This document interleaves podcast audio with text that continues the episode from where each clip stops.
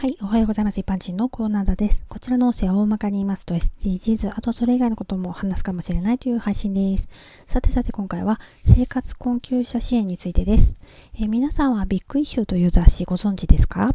え、ホームレスや生活困窮者の方たちが自ら路上に立てですね、雑誌を販売するスタイルで、売上の一部はその本人の収入になるという雑誌販売の仕組みで長年続いているものです。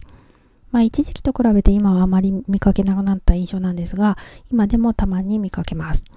例えば私が一人で路上に立って何時間も売ることを想像するとね、なかなかこれできる仕事ではないなと思って尊敬する部分もあります。大きな声を出して集客している人なんてすごいなって思うしね。暑い日も寒い日も外で販売しているわけだからね、簡単そうで簡単とは言えない仕事だと思うんだよね。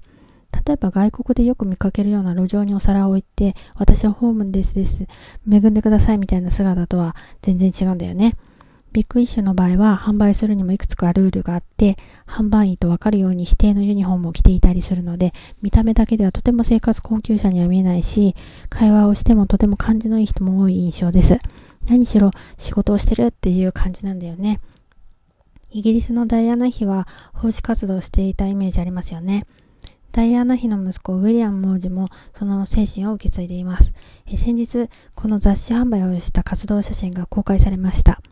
こういう方が一緒に活動されると、今まで何も知らなかった人にとってはそういう活動があるんだって知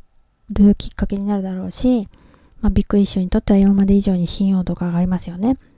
また販売の方たちにとっても、まあ、今まで以上に誇りを持ってとても励みになるだろうなって思いました。ではでは、今回はこの辺で次回もお楽しみにまた聞いてくださいね。ではまた。